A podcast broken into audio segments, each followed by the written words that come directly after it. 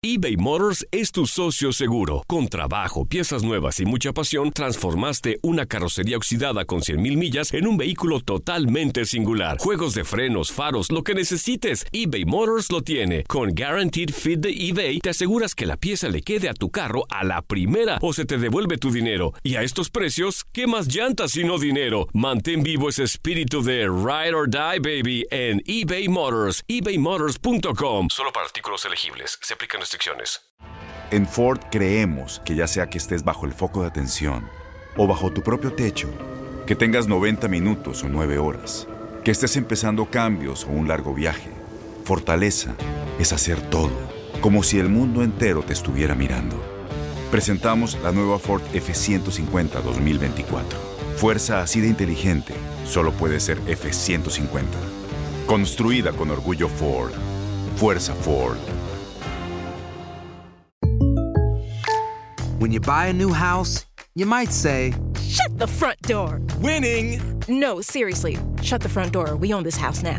but you actually need to say, Like a good neighbor, State Farm is there. That's right. The local State Farm agent is there to help you choose the coverage you need. Welcome to my crib. no one says that anymore, but I don't care. So just remember, like a good neighbor, State Farm is there. State Farm, Bloomington, Illinois. Boost Mobile tiene una gran oferta para que aproveches tu reembolso de impuestos al máximo y te mantengas conectado. Al cambiarte a Boost, recibe un 50% de descuento en tu primer mes de datos ilimitados. O, con un plan ilimitado de 40 dólares, llévate un Samsung Galaxy A15 5G por $39.99. Obtén los mejores teléfonos en las redes 5G más grandes del país. Con Boost Mobile, cambiarse es fácil. Solo visita boostmobile.com. Boost Mobile, sin miedo al éxito. Para clientes nuevos y solamente en línea, requiere AroPay. 50% de descuento en el primer mes requiere un plan de 25 dólares al mes. Aplican otras restricciones. Visita boostmobile.com para detalles. Bienvenidos a un episodio más de Hablemos de Inmigración de Univisión Noticias con el abogado Armando Olmedo y el periodista Jorge Cancino. Y hoy hablaremos de la visa H1B, Jorge, una de las principales visas de trabajo, eh, que es uno de los canales principales a través del cual empresas americanas pueden contratar a inmigrantes de alta habilidad, lo que se llama high skill workers, y que ha sido de gran beneficio a ciertas industrias, incluyendo la de salud, la de ciencia, finanzas, eh, y que ha sido recientemente muy asociada a lo que es information technology, tecnología informática. Y estamos hablando de una visa que se utiliza para llenar posiciones que requieren a profesionales extranjeros. Por lo general eh, requieren un título universitario de, maestría o haberse graduado en una universidad estadounidense, también extranjera, y por lo general eh, eh, las empresas contratan ¿no? a ingenieros, periodistas, programadores de computadoras, entre otras profesiones. Eso es así, Jorge, y es un programa que fue creado por ley, es parte de la ley de inmigración en el 1990, y fue creado con el objetivo de permitir a empresas americanas contratar extranjeros con títulos universitarios o su equivalencia para profesiones para las cuales hay pocos candidatos. Eso es importante, para las cuales hay pocos candidatos. Hoy en día hay un cupo anual de 65 mil de estas visas que se otorgan en el año fiscal. El año fiscal, recordemos, federal comienza en octubre primero. Eh, o sea que en octubre primero el gobierno otorga, empieza a otorgar las 65 mil visas. Eh, hace como 20 años se le añadieron 20 mil visas para, que están reservadas para personas que tienen lo que se llama el título máster, o sea, para un total de 85 mil visas. Esas visas que se otorgan a principios de octubre no dan para la cantidad de demanda que hay en la economía norteamericana. ¿Qué sucede? El gobierno permite que empresas pidan a trabajadores bajo la categoría H1B en abril, seis meses antes de cada año, y generalmente, como hay tanta demanda, hacen una lotería y los casos que pasan y sean, o sea, que sean seleccionados a través de la lotería, son los que entonces son analizados para que comiencen a trabajar un primero de octubre, cuando comienza el año, el año fiscal. Históricamente, la categoría H1B ha incluido a contadores públicos, analistas financieros, ingenieros, profesores universitarios y profesiones en la industria de la computación y programación informática, entre otros. Pero las visas H1B, Armando, están en el centro de un debate político migratorio que ha planteado ha presentado el presidente Donald Trump desde el 18 de abril del año 2017. poco después de haber llegado a la Casa Blanca, cuando promulgó la orden ejecutiva compra estadounidense, prefiera estadounidense para favorecer, según esta orden, a los trabajadores nacionales por sobre los trabajadores extranjeros. En esa ocasión le ordenó a los secretarios del Departamento de Seguridad Nacional, también al de Estado, al de Justicia y de Trabajo, desarrollar un plan enfocado en regular y restringir los permisos de trabajo, principalmente a los portadores de estas visas H1B. Y te pregunto, Armando, ¿por qué estas visas o qué hay detrás de todas estas medidas? Bueno, Jorge, en verdad es una mezcla entre la política de campaña y un poco de desorden del programa. La política porque el presidente dentro de sus promesas prometió garantizar empleos para los estadounidenses. Eh, y desorden porque el programa, que como ya mencioné existe desde el 1990, ha sufrido algunos abusos que deben de ser mejorados para garantizar la igualdad en el proceso de selección. Me explico. La visa fue diseñada para llenar cupos, o sea, posiciones para las cuales hay escasez, ¿no? Particularmente en ciencias, eh, matemáticas, ingeniería. Y la máquina universitaria estadounidense desafortunadamente no genera suficientes estudiantes graduados para llenar esas posiciones. En estas áreas técnicas. En estas áreas técnicas. Eso combinado con el hecho que a finales del siglo XX tomó lugar la revolución de tecnología. ¿Qué sucede? Las compañías, las famosas, la Facebook, el Apple, Intel, Google, eBay, todas las compañías que ya son de nombre hoy en día, cuando estaban en ese crecimiento radical a finales del siglo XX, necesitaban a personas en esas profesiones y empezaron a contratar a esas personas. ¿De dónde las sacaban? Como no había gente aquí, iban y las traían del exterior. Varios países se beneficiaron cantidad de esa oportunidad, principalmente la India. Entonces, ¿qué sucede? Hoy en día, más de la mitad de las H1Bs que se otorgan anualmente son para personas que son de descendencia India, o sea, del subcontinente. Eso también se combina al hecho de que ahora, mientras ha ido progresando la economía, muchas de estas compañías de tecnología ahora, en vez de contratar a las personas directamente, contratan a unas consultoras. O sea, ya estamos hablando de compañías de tecnología india que lo que hacen es mandan a sus trabajadores acá a dar servicios a compañías americanas. Y ahí es donde el presidente eh, presentó su argumento de que le están quitando trabajo a, americanos, porque ¿qué sucede? Muchas veces una empresa contrata a esas compañías consultoras, despiden a sus empleados y traen a estos nuevos personajes a trabajar en esas mismas posiciones de alta tecnología. O sea, de alguna manera se fueron acomodando a un recurso legal disponible como es el programa de ACES 1B y ahora están tratando de eh, corregir estas dificultades para sanear el sistema de contratación. Sí, hasta cierto punto hay quienes argumentan de que esas compañías de consultoría extranjera han abusado del sistema y que al tener tantas visas para ciertas categorías, eso previene a otras compañías o hasta compañías pequeñas, mom and pop stores, como le dicen en, inglés, de contratar a una sola persona porque, como ya mencioné, hay una lotería. Como hay tanta demanda, la probabilidad de que una compañía que solamente necesita a una persona, las probabilidades de obtener esa visa son mucho más bajas dado al volumen que estamos viendo. Armando, y en cuanto al trámite, ¿Cómo se hace el trámite? ¿Cuánto cuesta? ¿Cuánto tiempo tarda?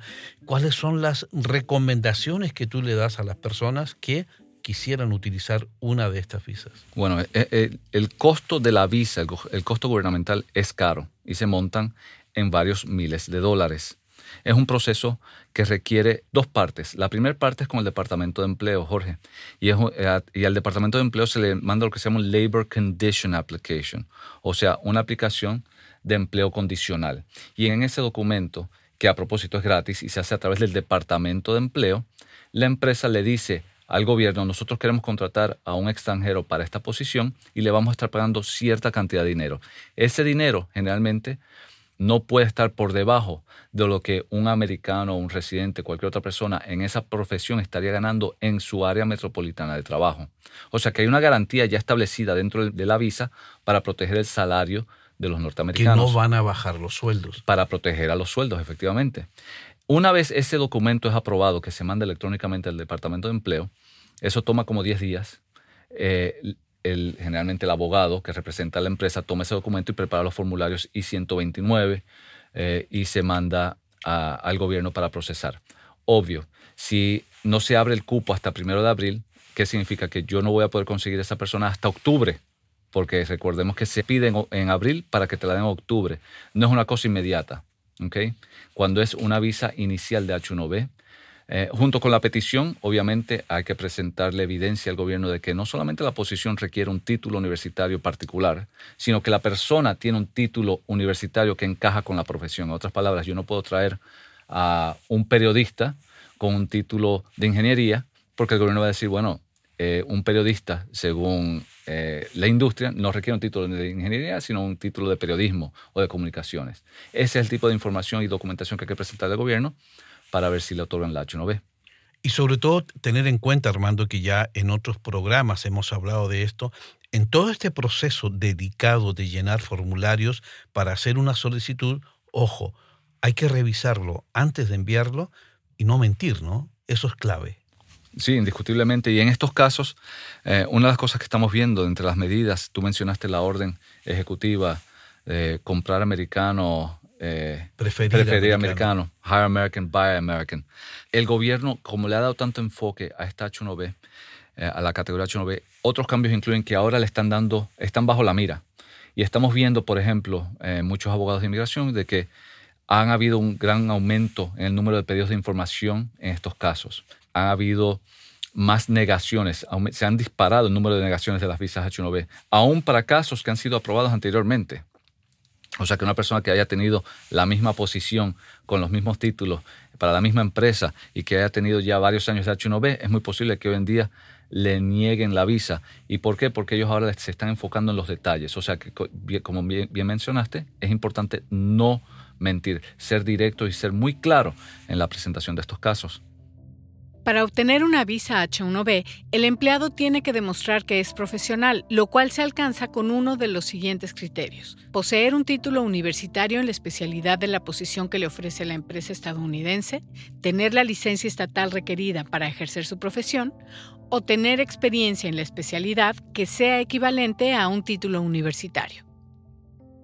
Armando, y además de esta rigurosidad por parte del gobierno en cuanto a los requisitos, en diciembre el presidente Trump propuso una nueva regla que exige a los peticionarios de visas H1B sujetas a esta cantidad máxima reglamentaria que primero se registren electrónicamente en la oficina del Servicio de Inmigración, el USCIS, durante el periodo de inscripción anual designado. Ahora, este proceso, ha dicho el DHS, que es el Departamento de Seguridad Nacional, permitirá asignar las visas por mérito y no por orden de llegada.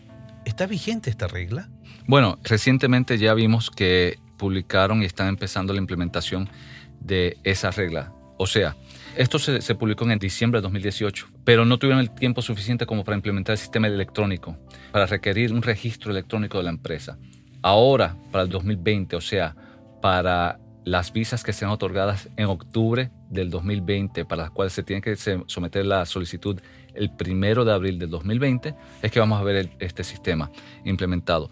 No sabemos qué va a surgir. Hay quienes creen que sí va a ayudar al gobierno a limitar el número de, posiciones con título bachelor y darle más preferencia a las masters, que ya está en la ley encajada. Eh, no sería nuevo, ya que este año vimos que el gobierno cambió el orden de cómo cuentan las visas de la lotería, las que se reciben en abril.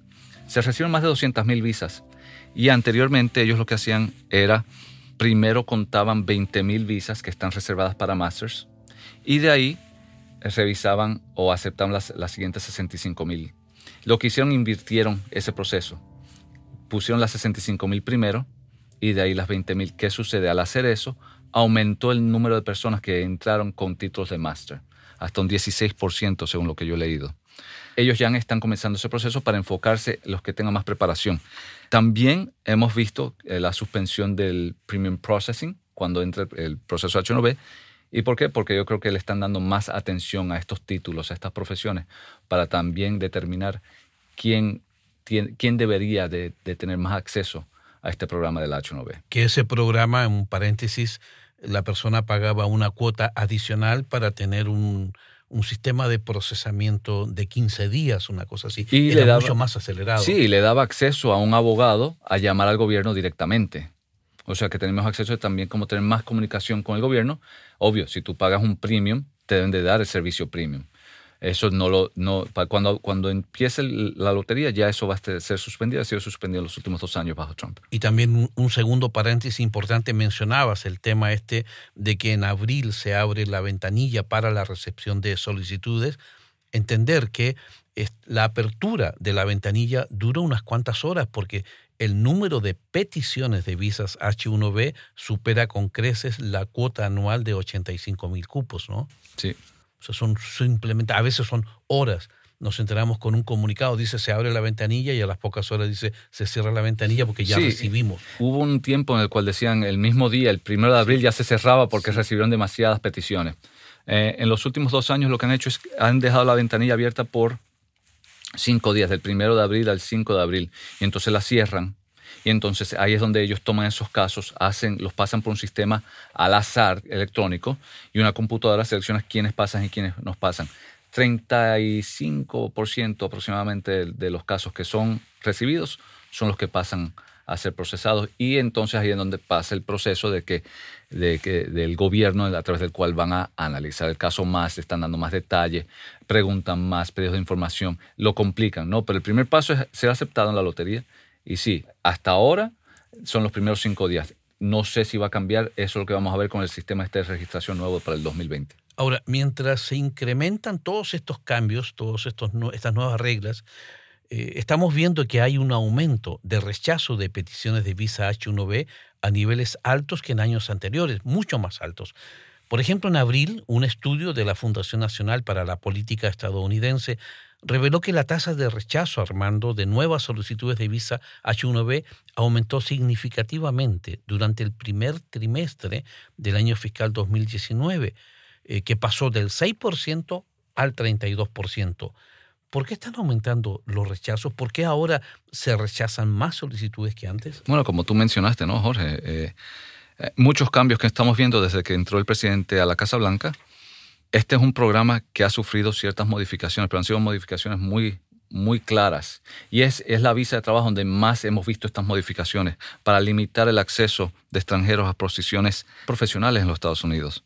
Eh, pero ya que el Ejecutivo no puede cambiar la ley porque no cuenta con el apoyo en el Congreso, la Casa Blanca ha implementado estas medidas y, es lo único que puede hacer hasta ahora. Y han sido medidas muy eficaces porque sí estamos viendo profesionales, o sea, recordemos, son, profesionales. He visto yo en mi práctica casos que han sido cuestionados de personas que reciben ingresos muy altos. Estas no son personas indocumentadas, son personas que pagan impuestos, pagan tasas de impuestos muy altas, muy elevadas, no son carga pública, no son problemáticos, no son personas que tienen problemas con la ley, al contrario, son personas que están trabajando para empresas de generalmente de renombre en los Estados Unidos que aportan. O sea que esto es parte, como ya tú hemos, mencionado en otros programas, de la, tolerancia cero, del muro invisible que están implementando. El gobierno dice, bueno, nosotros queremos la migración legal. Bueno, esta es la migración legal sí necesita ciertas modificaciones para cambiar y ajustar un poco del abuso que sí ha surgido con el programa, pero es un programa que, funciona y que tal vez hasta deba ser expandido, ¿no? Pero aún reconociendo de que sí quieren las visas y quieren personas legalmente, este es uno de los ejemplos donde el gobierno sí está poniendo trabas para limitar el número de personas que entran al, al país. O sea que es muy probable que en el corto tiempo veamos, uno, más cambios y segundo, más medidas, porque eso es algo que muchos usuarios preguntan en la redacción de noticias de Univisión sobre el tema del fraude también que se comete en esto. ¿Puede alguien garantizar, por ejemplo, que tiene eh, que pagando va a tener garantía de que va a tener un cupo dentro de la cuota de, del año? No, y es una visa muy, muy cara. O sea que estamos viendo que para solicitarla, el, el, costo de solicitarla solamente con el gobierno puede ser de 3 mil dólares, ¿okay? cuando uno monta todos los gastos. ¿no? Y mandar 3 mil dólares para que entonces no le otorguen la visa es uno de los mecanismos también que existe para que la persona diga, bueno, no me conviene pedirla porque yo no me voy a gastar esa plata para una cosa que no es garantizada. No. Eh, eh, aún pagando montos grandes o entrando con la lotería no significa que a alguien le vayan a otorgar la visa. La visa H1B se puede otorgar hasta por un máximo de seis años en dos periodos de tres años cada uno, pero el último puede extenderse si antes de cumplir cinco años en Estados Unidos, el empleador empieza un proceso de residencia legal permanente para el empleado. Por otra parte, también el Servicio de Inmigración nos ha confirmado que ha habido un incremento en las tasas de rechazo de peticiones de visa y que ya ha llevado a cabo reformas para proteger a los trabajadores estadounidenses y advierte que el proceso de revisión continúa. ¿Qué se espera entonces para el año 2020, que ya estamos tan cerca de, de esto? ¿Tú esperas como abogado de que el gobierno va a apretar más las tuercas para sanear de mejor manera este, este programa? Yo creo que sí. Eh, y lo más importante aquí es el nuevo sistema este de registro que, que, va a entrar en vigor a principios del 2020. Vamos a ver cómo se aplica. A mí no me sorprendería si los resultados de ese sistema nos resultan en una tasa más alta de negaciones o de aprobaciones para personas que tengan título de máster en vez de título de pleno universitario de bachelor. ¿No? Eso yo supongo que va a suceder, pero hay que ver cómo es que se implementa. Yo todavía no he visto, no, no he visto cómo va a funcionar el sistema eh, y es una cosa que, que estamos muy pendientes. Y mientras se implementa el sistema, ¿cuáles son los consejos básicos que tú le das a las personas que participan en este programa de visas H1B? No, primero que nada hay que, recordar, que recordarle a todo que esto es un programa que es impulsado por el, el empleador. Esto no es una cosa que lo hace el empleado, ¿no? Eh, pero sí el empleado tiene que trabajar con su empleador y con un abogado de inmigración, no con un notario público, para revisar la posición y asegurarse de que los criterios del H1B, particularmente la descripción de la posición y el, el base académico de la posición, o sea, el requisito, encaje con el título de la persona. Como ya te mencioné, es importante que las dos cosas encajen para por lo menos asegurarse de que se pueda hacer el argumento a favor del H1B. Hay que revisarla muy bien, la relación tiene que existir entre el empleador empleado. Eso es una de las cosas que sí también ha sido criticada de esta, de esta visa, de que han habido muchas compañías de consultoría que han pedido esas visas y en verdad no han puesto a las personas a trabajar donde han dicho que las iban a poner. O sea, eso tiene que existir.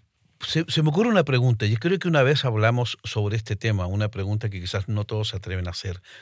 Por ejemplo, una empresa A, la, la compañía A, trae un trabajador extranjero con una visa H1B y estando acá el trabajador H1B se lo presta a la compañía B.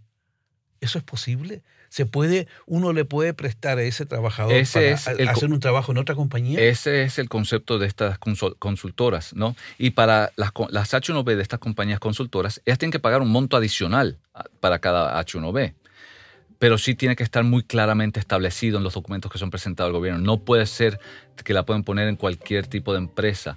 Eh, hay ciertos requisitos con el Departamento de Empleo que tienen que ser cumplidos. Y ha, existido abuso en ese sistema. Por lo general, uno solamente puede trabajar para la empresa que te ha pedido. Y eso es lo que las consultoras dicen, está trabajando para nosotros. Bueno, sí está trabajando para ustedes, pero en verdad está la persona con el cliente en otra ciudad, con otra persona, dando el trabajo del día a día. ¿Quién es el empleador? ¿Quién es el empleado? Eso es, eso es lo que ha estado atacando el gobierno federal y eso es, eh, ahí es el enfoque de la administración. Por eso tan importante entonces el consejo legal es no mentir jamás en la solicitud y la persona cuando entra con la visa ejercer el trabajo que señaló al momento de pedir la visa. Sí, y no cambiar, o sea, si eh, esta es una visa que si alguien necesita o recibe una oferta de otra empresa, ya una vez tenga, uno tiene el H1B, ya no tiene que pasar por la lotería esa de nuevo. Se la dan a uno por seis años. Durante esos seis años uno puede cambiar de empleador, pero siempre y cuando que la, em, la empresa que lo pida haga el pedido con tiempo antes de hacer cualquier cambio de, compañía. Seguir la regla. Hay que seguir la regla, porque en, este, en esto sí te puedo decir de que el gobierno, como le está dando tanta atención, cualquier violación de estatus, cualquier falta de, inmigración, sea de trabajo no autorizado, estadía más allá de una I-94, de lo cual ya hemos hablado en otros programas, eso sería fatal para un caso como este. Bueno, hasta aquí este podcast de Univisión Noticias. Hablemos de inmigración. La próxima semana, Armando Olmedo y Jorge Cancino les traeremos un nuevo tema de interés para la comunidad hispana de Estados Unidos. Hasta la próxima. Y les recordamos que el contenido de este podcast no debe ser utilizado para ningún caso particular. Si tiene preguntas sobre su caso, por favor no deje de consultar con un abogado de inmigración calificado y no con un notario público. Hasta la próxima, yo soy Armando Olmedo. Hasta la próxima, les habló Jorge Cancino. Los invito a escuchar esta serie completa y otros podcasts documentales de Uninoticias en nuestro portal o en la aplicación que usan regularmente para escuchar podcasts. Si lo hacen en iTunes, no olviden calificarnos y reseñarnos.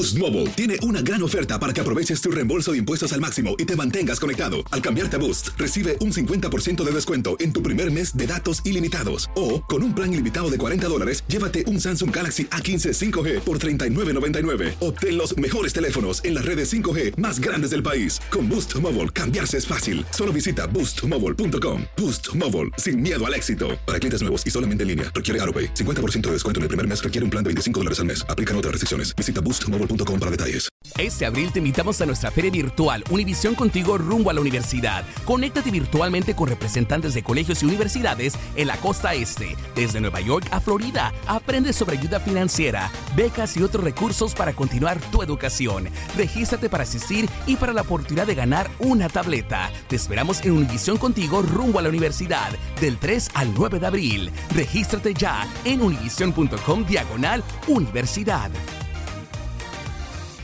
¿Te preocupas por tu familia? Entonces, ¿por qué darles solo huevos ordinarios cuando pueden disfrutar de lo mejor? Eggland's Best, los únicos huevos con ese delicioso sabor fresco de granja, además de la mejor nutrición, como 6 veces más vitamina D, 10 veces más vitamina E y 25% menos de grasa saturada que los huevos regulares, además de muchos otros nutrientes importantes. Así que, dales los mejores huevos. Eggland's Best, mejor sabor, mejor nutrición, mejores huevos.